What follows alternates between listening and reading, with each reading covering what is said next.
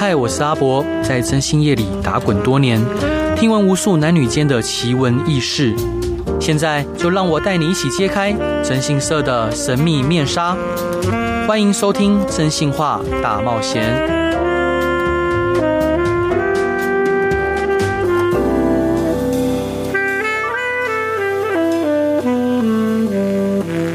各位亲爱的听众朋友，大家好，欢迎回到飞碟电台，收听由我征信社阿仔所主持的《征信化大冒险》。今天邀请到的来宾是我非常好的一位好朋友，他是定恒法律事务所的黄伯龙律师。那他的专业领域呢，着重在家事与商务哦，包含家族跟家事的纷争谈判、公司经营与证券法律事务，同时呢，也包含着犯罪辩护、土地处分整合开发三大项领域。那黄伯龙律师呢，呃。呃，主持的定恒法律事务所取名为“定恒”的意思，那个“定”跟“恒”呢，呃，都特别有它的意思哦。那“定”是准确、稳固的意思，那“恒”呢，取自东汉文学家崔苑曾在其座右铭呃的著作中写道：“行之苟有恒，久久自芬芳。”那“恒”则为长久不变，这也是定恒事务所所创立的理念与核心价值。让我们来欢迎黄伯龙律师，Hello，欢迎您。哎，主持人，各位来宾，大家好，我是黄柏龙律师。哇，兄弟，我觉得我刚刚读了一下崔院的故事，我觉得非常的特别，我想要跟各位听众朋友分享哦。就是崔院呢，他本身是东汉的文学家，那他的哥哥哦被仇人杀死哦，那他这个人是一个标准的引刀成一块的的有侠义精神的人，所以呢，他就亲手手刃杀害他兄兄哥哥的凶手。那杀了之后，他就逃亡，刚好那时候或那个。东汉末年那时候大赦，那他就就没事了。但没事之后呢，呃，他还是一受到别的案件牵连，差点要入狱，还好有人帮他辩护，然后他获得清白，后来才成就他的文学的这个成就。所以我觉得，呃，您您取自这个崔苑的这一个座右铭，我觉得是相当有意义。好，因为很多时候如果不是律师的辩护，很多人可能不知道该怎么去为自己申冤。对啊，像我们那时候取名这个名字，就是有安定又永恒的意思。那这个安定就是希望大家过得安定，那永恒就是呃期许我们自己为当事人奋斗，或者是在当事人遇到泥沼的时候，能够提他一个精准的方向，然后去帮他就是早日呃找到一个就是美满的生活这样子，所以取了这个名字啊。是，而且黄伯龙律师跟一般的律师有一个很大不同的地方哦，因为其实我必须老实说，因为大部分律师会鼓励新送。讼。对，没错。甚至有时候遇到那种家族纠纷啊，或者是呃庞大的商业纠纷的时候，甚至有律师会建立欣喜哦，会希望说你的诉讼标的越越多越好，因为一旦进到诉讼站哦，那他可以可能会有很多诉讼标的可以嗯。就是获得委托，但是黄伯龙律师呢，他非常希望说可以防微杜渐，呃，尽可能的在诉讼之前，呃，透过各种方式折冲尊主哦，来呃协调哦，就是双方的状况能取得和解，能取得一定的共识，这是黄伯龙律师所希望的。为什么你会有这样的想法？其实因为整个诉讼过程太久了，对于、嗯。两造当事人都太煎熬，而且还有一个结果就是法院要怎么判，其实有时候不是我们律师说的算。有时候法院就算动同一个案子，他有可能会有南辕北辙的见解或是判决内容。哦，是，那这样子情形，我觉得有时候是可以谈的。嗯，那有时候当事人其实是没有武器，他也没办法想到哪些法律或者是怎么谈。对，那这时候有时候我就觉得是需要透过一个专业的人来跟他分析完以后，我们去跟对方讨论。嗯哼，那。对方如果也能接受我们的想法，那大家事情就这边纷争解决，不会再把事情延伸到一个诉讼。诉讼有时候就两三年过去，那可能都还没有解决，然后最后两三年获到一个败诉的判决，结果你心情不好，那律师也心情不好，那你的事情没办法解决。所以我就觉得在非讼处理上是一个非常好的部分。那像我。四月的时候，四月一号连假的时候收到一个案子，啊、哦，对，那我们就跟他分析完，又说，哎，那我们先谈谈看，不要急着进入诉讼，嗯，那你进入诉讼的话，费用会比较高，那我们先谈谈看嘛，那能成。我们就成，那没没成再进入诉讼。嗯，那那那一件案子我印象非常深刻，就是我们花了五天就双方就签和解，哇，顺利解决这样子。对啊，大概是什么样的案件？那一件是要离婚跟抢小孩，还有侵害配偶权。是是是。对，那这个过程我我们就找到一些契机嘛。那既然双方都有要离婚的意愿，那我觉得这个部分一定是好谈。只是小孩跟抚养费还有小三要怎么赔？对，没错。那我们要告诉他说。跟对方讲说，哎，这件如果上官司，你有什么影响？嗯，那赔偿金的话，我们也不多要。那你你上法院的成本是不是比较高？对，这这一件的方式我们是这样，那就告诉对方说，哎，确实会这样，那你不要，就是也不要冲动。就是我们有时候在律师的角度上，我们就是既也也要告诉他真正的状况会怎么样，不能说片面的隐瞒，说哎，我们就一定要上诉讼干嘛之类的，对啊。所以呃，我们遇到案子案件的时候，我们先分析说这件有的谈。就算没得谈，我们也试试看嘛。其实，因为我们不认识对方，对方也不认识我们。对。那透过这些交谈过程中，互相跟对方有点互信的话，其实有机会谈成。那我们就把它签和解下来，然后大家解决这样子。我比较喜欢当一个案件的一个终结者，就是是那个有一个美剧的一个律师，他就喜欢解决这个事情，然后就是不要去行讼或干嘛的。但是非不得已，我们再去走入诉讼。但是如果不兴讼的话，会不会让你的获利减低？我倒是不会这样想，因为我觉得一个诉讼过程中，就一审可能就一年半了。对，那我们通常都是先付费嘛，嗯，先付费。那其实这一年半过程中，不可预知的。过程风险太大，而且我觉得一个事情卡在那边，我我个人比较不喜欢，嗯，所以我觉得快速解决一件事情，那我再去处理下个案子，那我我比较喜欢这样的模式，这样子。啊，理解。那兄弟，你有提到说你还有协助一些呃家族啊或企业或知名人士协助他们做公关与危机的处理，是。呃有没有什么样案例可以跟各位分享的？呃，前几周有一个就是知名的主持人，那他可能因为学费的争议，然后上了新闻版面，哦，一开始是平面媒体开始。一直找他，那反正舆论导向就是偏向他，就是一个很负面的人。那为了赚钱，然后去用一些情绪勒索，让学员付了非常多钱，这个钱是难以想象的多。对，那找到他的时候，就是他觉得可能完蛋了，这会影响到他的事业。对，那这个时候我就。跟他讨论，慢慢慢的讲出这个过程是怎么样，然后我们找出有利的点，嗯、对，然后可能我们就帮他做公关处理，做一个平衡报道，嗯哼，那最后就是达到非常好的效果。那可能最后就是一面倒的，最后认为说爆料者是在无理取闹这样子。哦，是，您是如何协助他做公关处理的？就是如何让媒体愿意平衡报道？呃，首先我们就是至少要一些过程、一些资料，就是让我们筛选过以后，那他有些相对应的作为可以处理。例如说，他提供就是他们的对话记录，嗯，然后还有说为什么他这个收钱，然后收钱的方式是怎么计算的？那我们帮他做一些合理的判断，说，哎，确实这样是可能的。对。那再来就是他的说话方式，就是可能我们要告诉他说，你那时候怎么做的？你可能要亲自的告诉说观众或者是一些你的粉丝们说当时的状况是怎么样。嗯。那让媒体就是至少可以。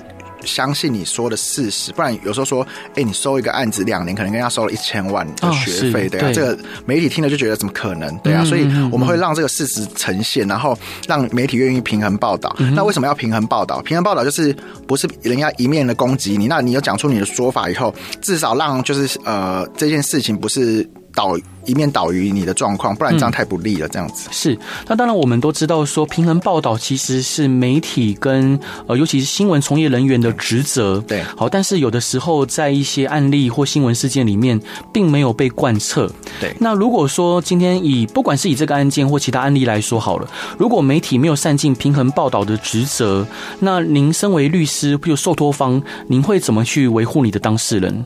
这时候就要看考虑说，这个到底是不是真实？那有没有？经过求证，如果没有经过求证的话，这些可能会涉及妨碍名誉。那我觉得很多媒体同业都是很敬业的，都是愿意去做平衡报道。但是有些就是被受访的人，他是怕怕媒体，所以嗯，他宁愿什么都不讲，就是变成就是媒体就挂一个说到采访为止，没有任回回受到任何回应这样的状况。那这时候我觉得反而就是错失一个契机，就是你可以去反映说这个状况是怎么样。是，那你怕媒体就。媒体不会因为你不讲话而不报，所以我觉得更要状况是怎么操作，说就是你要怎么去回应，然后怎么让平衡报道呈现这样子。哦，是。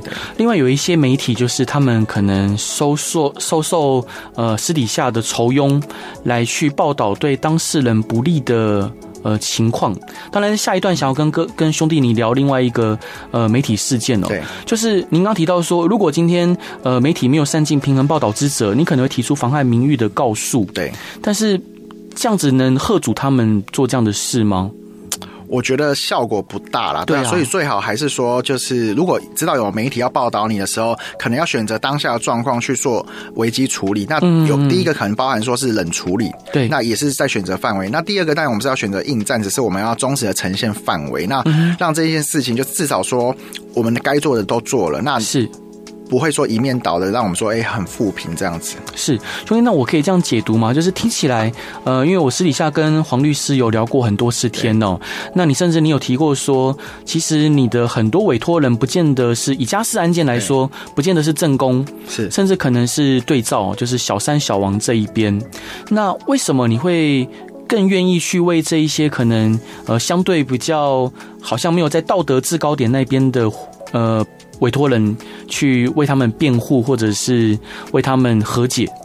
呃，我我觉得是因为大家都遇到事情就要解决。那我们律师的角色其实就是我自己觉得是一个专业中立的角色。那我们如果接受了这个当事人的委托的话，我们就是忠于他的职责，帮他处理好事情。嗯，那有些像例如说，假设是我们帮了一个。诈欺犯好了，对，那这种事情他其实确实是犯罪，可是他应该为他的行为负责。那这时候我们也会跟他说，那你应该认罪，那可能你要去想办法赔偿。那这时候我的职责会告诉他说，这个事情可能你要脱罪很难。对，那我们会想办法，就是你可不可以赔偿这些被害人？因为被害人也很可怜。对，那你要为你的行为负责。我我能做的就是尽量可能帮你，让你有悔改的心，让你知道怎么悔改，然后以后刑度可能降低这样子。对啊，所以我们会考量说。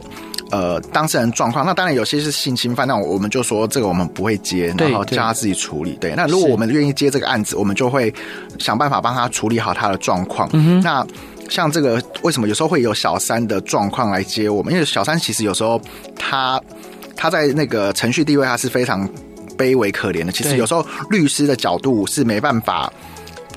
呃，出力太大，没办法去跟他说我们要砍多少金额。可是我们可以就是协助小三说，哎、欸，那你要勇于面对这个状况，对，然后怎么谈？那你也不要说再说一些有的没的，因为有些小三也是不好控制，他会 继续激怒正宫。对，那我觉得我们就是帮忙他不必要的麻烦。嗯，那我们也是中间当一个调和者这样子。对，是兄弟，这一段你想分享给大家的歌是王琦科科托海的《牧羊人》，为什么想分享这首歌？其实说到这个就有点难过，就我去年我爸爸过世的时候，哦、是，然后我。听到这一首歌，那我我听一听，就每天就我都一直听到这一首歌，然后听到这个意境，就很像就是爸爸先去了一个很美丽的天堂，然后在那边等我们这样子，所以我就想分分享给大家这一首歌这样。然后这一首歌我后来听到一些前辈也蛮爱听的这样。嗯，兄弟，你相信有轮回吗？我我觉得应该也算相信吧，这样子的呀。嗯嗯，好，我们一起来听这首好听的歌。Hello，各位亲爱的听众朋友，大家晚上好，欢迎回到飞碟电台，收听由我真性是阿仔所主持的《真性话大冒险》。今天的来宾是定恒法律事务所的黄伯龙律师，Hello，欢迎你。Hello，大家好，主持人好。哎，伙伴，我想请教你啊，就是呃，刚刚我们上一段有聊到，就是呃，小三可能有时候在呃诉讼上或者是谈判上，他的地位跟声音是比较微弱、卑微的。是。那呃，我们想跟各位聊一下，就是最。最近的新闻事件哦，譬如说像以曾格尔跟岳启儒小姐的这一个新闻事件，那当然我相信，呃，事实的结果，法院最后会怎么判，那当然是由法院来判定。我们也不是当事人，也不知道谁对谁错。但是我们在新闻事件里面会发现，呃，可能因为岳启儒小姐她的媒体资源相对比较丰厚。对，好，那曾格尔呢？他可能处理也没有很得当。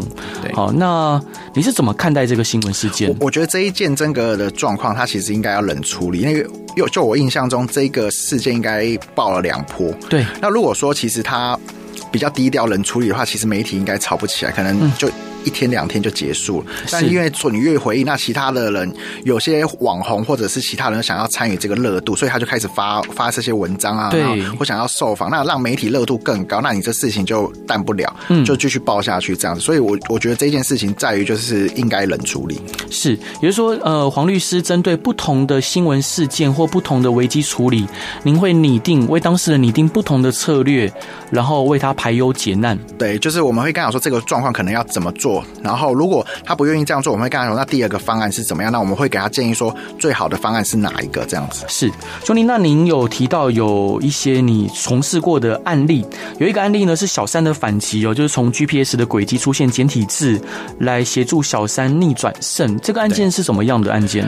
哎，就是其实，在我们的受托者被发现他是小三之后，他就马上来找我们。对，那我们那时候也跟他建议说，这个时候。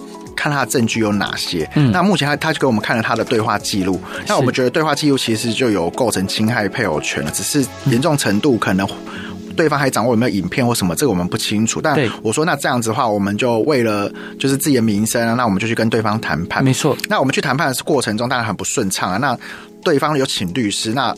就是也很硬，谈不下来，最后就是谈不成。大概一个月内，我们就收到了起诉状。对，那起诉状的内容附了好多证据。哦，那这个证据内容以后，就是除了呃行车记录器的影片以外，它还夹杂了一些 GPS 的轨迹图。嗯嗯。那当时我们就觉得，为什么有 GPS 这么高级啊？可以知道定位这样子。对。那我们就自己也买了一台来看看。对。结果发现，哎，根本没有这样的功能。嗯哼。所以后来呢，我们就仔细比比对它的轨迹图，到底是从哪个。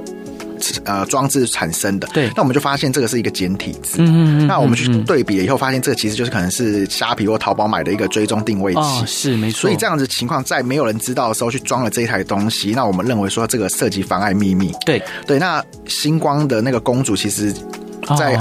哦离婚的时候也有这个案子嘛？对，这个案子虽然说在法法院是可能是有可能认为无罪，有可能认为有罪，嗯，但我觉得这个是可能是我们的武器嘛。那我们只想要说，我们该赔的赔没问题，那只是我们需要一个拉上谈判桌，没有谈判的契机，那我们可能就是说，那我们就建议提高妨碍秘密。嗯哼，那最后是这个在妨碍秘密过程中，大家达成和解，就是我们这边赔他一个合理的数字，二十万的精神慰抚金。对，那我们妨碍秘密不追究，撤告这样子，所以这个我算是我们拉回一层啊。回到正当的一个赔偿金额这样子是。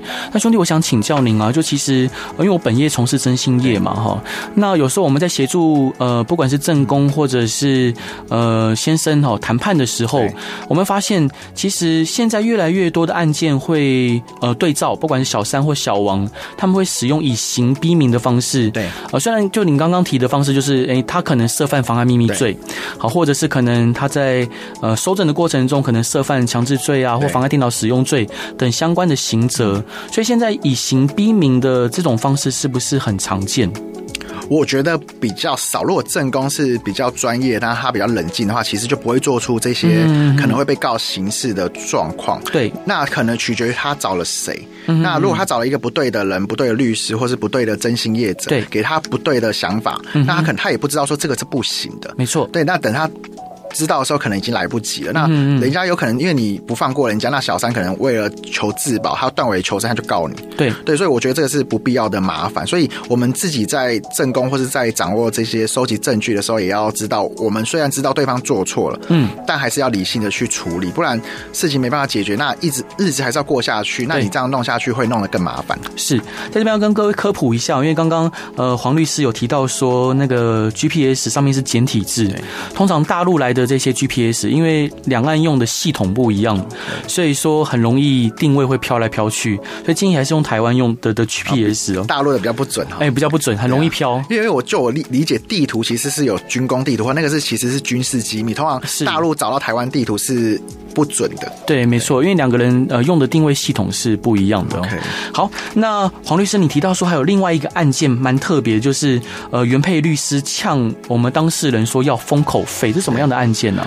哦，这一这一件也是很傻眼，就是他这个律师，嗯，我们去谈判的时候，去他的事务所，对，那他跟原配一起在，那原配反而就是都比较不讲话，都让律师讲。那我想说，也可以这样子的话，可能是有助于我们这样谈判过程。对，但他一开口呢，那就先呛我们律师，嗯，那又会告诉说，那个他他怎么呛你？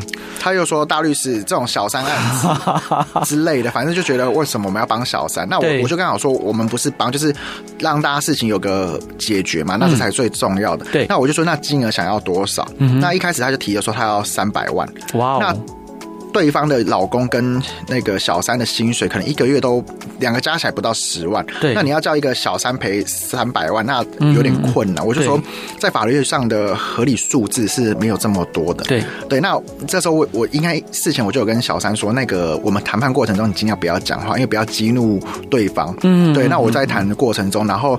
突然，那个律师就站起来拍桌子说：“嗯，他就指着小三的鼻子说，你老公办公室在隔壁。嗯嗯嗯哼，对，然后暗示他说他要告诉她老公。嗯哼，那因为在开会前，小三就告诉我说，她老公收到很好几通电话。对，那有几通是律师事务所打来的。嗯，但是接的时候他说是没有声音的电话。对，那。”他们那时候感情也是跟老公的感情，就是小三也有老公啦。嗯，那感情也还算可以，所以分享说，哎、欸，这个电话接得很奇怪。对，那但是小三这时候就知道了，就是说可能就是想要威胁他说要给多多多少钱。嗯，嗯，嗯，那他后面就就是在指着说那个办公室在隔壁啊，嗯、那你不知道吗？那我们现在要的是封口费，不是赔偿金。赔偿金我们去法院要就好了，我们现在要的是封口费。是是，所以这样的状况，那我们就觉得这样谈不下去了，就是对方的律师是呃。比较没有中性面在处理这事情，他把自己的角、自己的情绪掺着在案件里面了。对，那他就是讲说，哎、欸，我老公也是有小三，我没办法原谅你这种小三什么什么对，是，所以说这样的情况，我们就觉得谈不成了。哦、那这时候我们为了反制他，我们就直接发存证信来告诉他说，你讲的事情我们都有做记录，你这样是恐吓我们。嗯嗯，对。嗯、那最近后面因为。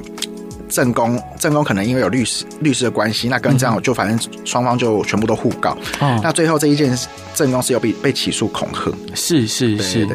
但是正宫在从从头到尾都没有讲话，呃，都是那律师讲，他会不会有点冤枉啊？因为他他他他有配合一些律师的动作，那可能打电话有些也是他打的，那也有传讯息说。律师讲的封口费，你知道吗？对啊，oh, 对对对，因为他就抓住说这个情况，说小三不想要让这件事情被公开来去审判，然后干嘛的，嗯，那就是告诉他说，你如果不赶快赔钱，我就会告你。所以那这个部分，我们认为已经违反强制罪了。就是今天如果是正当理由，就是他赔钱嘛，就是可能你就是。走那个民事球场，对，那你这样要的话，已经让人家心生畏惧了。嗯，对对对，所以说就是最后是有判那个强制罪拘役这样子。好，了解。所以兄弟，我想要再更进一步的讨论这个案件，嗯，就是呃，如果如果今天这一位大律师或者正宫，他选择就是也就不跟你们谈了，就直接拿这样的证据去跟他的老公呃分享，他有违法吗？我觉得这个东西的话，可能违法的部分会比较模模模糊啦，嗯，就是因为。这个东西到对她老公来讲，是不是一个正当可以去知道的资讯？我对我觉得法院上可能会认为说，这一个是一个合理可以让她老公知道的资讯。对，那只是还是可以主张说，这是我个人的事情啊，你为什么要去告诉我老公？你应该去主张其他合理的依据去做处理。嗯，对。但我觉得可能要去争执说给老公不合法这个事情，会难度没这么高。嗯嗯嗯。那我我 concern 的第二个点就是，呃，因为后来。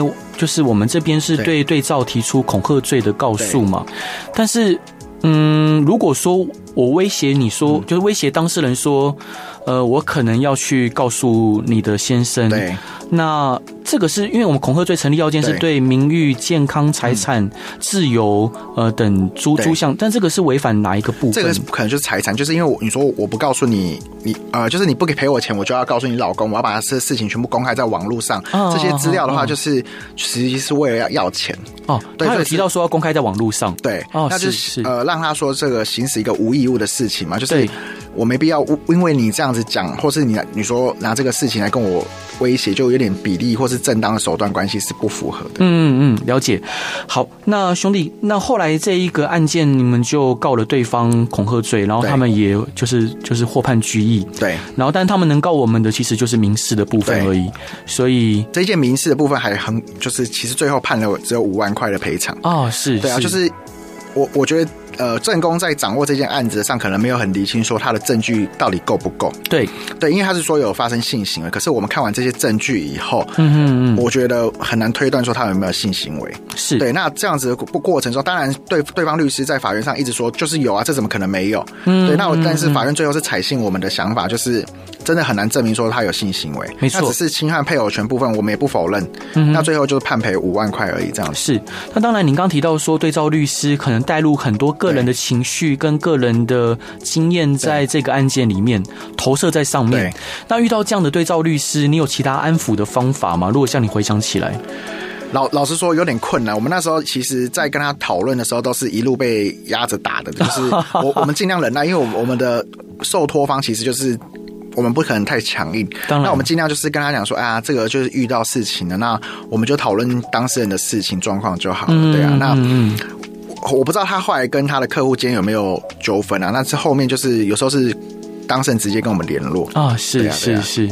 好，兄弟，这一段你想分享给大家的歌是林志炫的《你的样子》，为什么想分享这一首歌呢？这首这个歌哦，就是《你的样子》，是我在我小孩出生以后，那有时候我很忙，然后听到这个样子就觉得，哎，他会不会忘记我的样子？会不会很久一段时间？有那么有那么夸张啊？我就有有时候我就好几天不在家。那还有一次是因为。小孩出生以后遇到了一个案子的客户，是小孩要被带往国外，那双双方离婚了。那刚好又听到这一首歌，我就回忆到。他的小孩出国以后多久回来很难知道，那就让我有点感触这样子啊。是我你讲到说小孩子被带到国外，突然想到那个之前新闻沸沸扬扬的西班牙那个案件，就这一件吗？不是不是不是，对，别的 小小案件小案件哦，是对。好，我们先来听这首好听的歌吧。Hello，各位亲爱的听众朋友，大家晚上好，欢迎回到飞碟电台，收听由我真心社阿仔所主持的《真心话大冒险》。今天邀请到的伙伴是定恒法律事务所的黄柏龙律师。Hello，欢迎你。Hello，主持人，各位来宾，大家好。所以伙伴，就是您刚刚有提到说，呃，很多案件其实您会习惯尽可能的协协助我们的当事人，呃，不要进到诉讼的程序，对，能和解就和解。是，其实这个不但是帮我们的当事人，其实也是帮对照，对不对？对。对啊，其实我我自己觉得发生纷争或是这些纠纷，其实双方的心情都不好。嗯，那如果你一直要在沉沉浸在这个心情当中，对对你的人生，我自己觉得是没什么帮助。那我觉得能谈成，那就早早日解脱这个事情。对，嗯、因为毕竟日子日子还是要过下去。真的。对。所以伙伴，你有提到有一个案件是网络工程小三，那是什么样的案件呢？这个。因为那个小三是原配的闺蜜啊，那所以很多共同好友，就她后来也发现一些，她跟她的老公就是在一起了，那嗯也有发生性行为，她后来就去 IG 一些现实动态盗人家的图，然后就直接给她说小三，然后说就是什么讲一些比较不堪入目的字眼，然后放在小三的 IG 或是贴文上面，嗯，然后或是脸书的贴文，然后呃最后就被小三发现，那大家都知道这件事情，对，所以那个。小三就来问我们说怎么该怎么办？嗯，那这时候我们我们建议他说，这个盗图可能违反著作权法啊，是对。还有就是说，那这个事情可不可以揭露给大家知道？嗯，有没有必要性？可能还有妨碍名誉跟各自的状况这样子。嗯，对。那这件事情后面双方还是有谈成，就是解决说，那大家都互不告，那就顺利。双方离婚，然后跟小三这边也不求偿，这样子。哦、是对，兄弟，我想冒呃挑战您一下哦。假设今天这个正宫他不是用自己的账号去发，对，而是用一个完全匿名的账号，然后呃，可能你也上面也没有任何透露就是发文者的资讯的哦。虽然我们明知道可能是正宫或者正宫的身边的某一个朋友，但是这时候小三要如何自保？这时候我们跟小三。去讲的时候，一定会告诉他说，这个过程，这个账号是假账号，在在那个脸书或是 IG 啊，或是你要叫司法机关请他们提供，他们是这些案件内容妨碍名誉是不会提供的。对，这时候就会有就是提告的困难性。所以我这边反而就是应该建议说，如果正宫要做这些事情的时候，应该先考量说，是不是不要用自己的账号？但但是不是鼓励犯罪啊？只是说。确实，现在司法实务上对于这些社群软体的嗯。假账号发文是有时候是查不到的，对。是，呃，在这边跟各位报告一下，就是因为我们跟很多国家没有司法互助的协议哦，所以说，呃，就是对脸书或 IG 的这样子的社群平台来说，可能他要提供资料，一方面可能文件往返需要很旷日费时，对，而且他有要求说必须是呃涉及杀人、性侵、毒品，还有涉犯五年以上重罪。哦，他们才有可能配合。没错，是。那兄弟现在冒昧请教，就是我们有一些案件里面呢，就是有时候我也会协助，嗯、呃，就是可能是婚姻的另外一方第三者，对，去协助他们解决问题。嗯、那有的第三者他碰到，譬如说有人在他家门口撒传单，对，或者是可能有人就像刚刚呃兄弟您提的，在网络上面呃就是。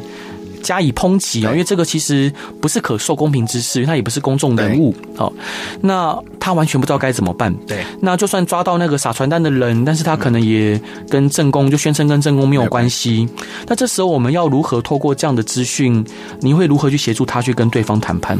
我我觉得这时候就是我们可能要主动联系，不要再把损害扩大，就跟正宫讲说我们知道错了，那也愿意谈。哦，是对啊，就是不要让他再继续做这样的状况，因为这样弄下去没完没有没了这样子。嗯嗯嗯嗯嗯，但是当我们这样示弱的时候，会不会对方打蛇随棍上，然后觉得哎、欸，这我这样是有效的，然后感觉你放软了？那我们可能也适时的在谈判中告诉他说，我们知道就是你，那让他看他的反应是什么。那如果当然他不不否认的话，我们当然就可以作为一些证据这样子。哦，是。那这时候我们可能双方在谈判的时候，我们会建议说，直接把录音拿起来说，哎、欸，不好意思，为了。谈判的顺利或者干嘛的话，那我们大家录音一下。是是是，明白。所以兄弟，你还有另外一个很特别的案例哦，就是主打婚姻无效，这是什么样的案例呢？这件也是，就是小三被抓到说他侵害配偶权啊。那这时候就是原配的老公是愿意跟他一起面对，就是他觉得他不要这个原配了。嗯，那当然这个行为我们不不评论啦，只是只是说后面他就直接讲到说他们，我就从他们结婚的过程，嗯嗯，那他就说，因为后来是采登记婚字嘛，那需要证人签名，对，那他就讲到说他那个登记的书约啊，就是是他自己随便签一签的，他们没有、哦、没有找真正的证人去去签那一张纸，那也没有、嗯、没有人知道他们要结婚，那么就拿去户政事务所登记。对，那我们知道这个以后就觉得这哎、欸、这个证人是不合法的，没错，对啊，这样证人不合法，他也根本不知道你要结婚，那也没同意你这样签名，嗯、那最后在。法院上，我们就传做做反诉，说主张婚姻无效。哦，是。那婚姻无效的时候，就传这些证人来，他就说他当时在国外，嗯、他没有签到他们。嗯嗯、最后法院就判判说这一件婚姻无效，没有侵害配偶权。是对，大概状况是这样子。那我冒昧请教一下黄律师，就是当然这个案件你们就是黄律师非常的细心，呃，他借由反复的询问呃当事人的想法之后，哎，他发现了，哎，当初这个证人呃可能是你自己签的，对。然后，但是有没有伪造公文书？有这个可能会有，就是使公务员登载哦，登载不实，对对对对对。那他会有担心这一块吗？他那时候豁出去，他就说他不担心，因为。呃，有可能他认罪以后，最后刑度是我们有告诉他，刑度可能没有这么重啦。嗯、但但他愿他愿意做，我们有告诉他说，你看你这样是会有问题，跟你太太都有问题，你确定要这样做吗？对对对啊对啊。那这一件我们也没有主动去提。如果如果法官没告发的话，可能就没人去处理。那他说他、嗯、他就算被告，他也没差这样子。哦，是，对对对。因为的确就是呃，使公务人员登载不实，虽然说一样是刑法，对，但是相对是比较轻的。对，可能叫他罚个钱赔个钱给国国家这样子，他换换刑之类的。嗯。嗯嗯，了解。所以黄律师想请教您，就是我们刚刚提到结婚无效之诉哦，那应该还有离婚无效之诉，你有遇过类似的案件吗？离婚无效之诉我是没有遇过，但我有听过，就是可能一样是离婚的要件不合法，嗯、或者是他根本没有离婚的争议，是为了假离婚。早期很多假离婚就是为了可能躲债啊或干嘛的，啊、然后去做一个假离婚。那后面就发现就是弄巧成拙，变成到时候。嗯，就另外一方交了新的伴侣，对象，对，那后就是原本被假离婚的这一位就出来主张说，你看我们都还住在一起，然后也有继续说这一件状况，然后被认为说一样是就离婚无效这样子。嗯嗯，我曾经有听过类似的案例，就是呃，可能夫妻双方可能。当初离婚的时候，互相以为，呃，就是我们因为夫妻不和嘛，对，然后我们就决定双方合意离婚。但是离婚之后发现，哇，原来，呃，我的先生其实是有外遇的，对，就是我当初离婚认定的条件跟事实上有所不符，那他。问说能不能据此提出离婚无效之诉，这是可以的吗？我目前这样听起来可能比较不行，因为他们本来对于离婚这件事情就是有共识的，只是后来在离婚的时候又多发现了有小三这件事情。是，那我觉得在法律上可能不会认为说这样的离婚是无效的，嗯，只是他还是可以就那一段时间的侵害配偶权，如果有证据的话，还是可以提起侵害配偶权的诉讼。是，了解。兄弟，那你提到说你有很多案件，除了刚刚提的呃家事案件以外。你有特别去谈呃商务类的纷争谈判，有没有印象很深刻的商务类的纷争谈判？哦，有一件非常深刻，就是我们要去查账啊，是对，就是这个是经营权纠纷，对。那我我们是市场市场派，对对。然后市场派的话，就是我们取得很多资料是比较困难的，嗯。那这时候是呃公司经营权的的那个主导者，就是公司派的人，嗯，他们也很多花招，对。他突然就是有时候把他的账册移来移去的，一下说在会计师那边，然后我们去找会计师以后又说，哎，送回公司了。那这时候我们会建议他怎么处理，就是我们就两边都发函，然后。最后，我们限期内给我们没有的话，我们就请主管机关裁罚。嗯、那这些东西就是前置作业。那最后，如果他真的都还是不给的话，裁罚完以后，我们可能提起诉讼，交付账册。嗯，那我觉得公司经营权很多类型都是这样，因为一定是市场派对公司经营的状况不了解。对，不了解以后，他想办法要查账。嗯，那不给查的话，要怎么做？那再来是，我们要不要把经营权拿下来，可能自己好好对个账。嗯，对，我觉得经营权的算是。有一套的 SOP，因为公司的治理过程可能是法律规上是类似的，对啊，这样子。但兄弟，我想冒昧请教，就是呃，因为我相信，可能我们处理任何的，不管是诉讼或者是这种呃调解纠纷哦，那我们难免会遇到对照，希望透过呃您私下去解决这样的事情。对，那你有遇过类似像这样的事吗？然后你私下找我们说，就是。不要这么硬，软一点这样子。是是，我我遇过一个房屋纠纷，对对，然后不知道为什么中介认识到我一些朋友，然后后面就 找到我们说，哎、欸，可不可以谈一谈？私下就大家都就是赶快顺利解决。对，那我自己是不吃这一套了，我就说当事人说什么就什么，我不会不会想说跟你私下谈。那当事人如果之后有问题来找我，那没意义啊，那害到我怎么办？是，对，所以我们这个还是说我我就清楚告诉他说我们的诉求是什么，看看你可不可以配合。我就说我能做到，就告诉说我们的想法是什么。嗯哼，那你能配合，我们就好处理。对，不不行的话，就是僵在这里啊，那可能最后要进入诉讼。嗯哼，对对对。因为兄弟，你刚刚在之前的案例里面，你有提到说，哎，有某一位律师他可能带入很多个人的情绪哦。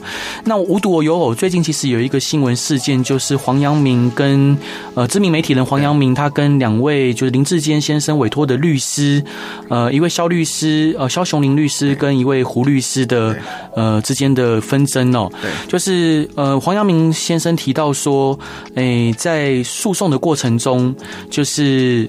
萧律师明知道说对方已经有律师委托律师了，但是他还是主就是打给呃对照，而不是打给对照的律师，然后告诉他说这个东西可能是有问题的，他认为这个有违反律师伦理。对，是。那想请教您说，这样的实这样的案例在实务上常见吗？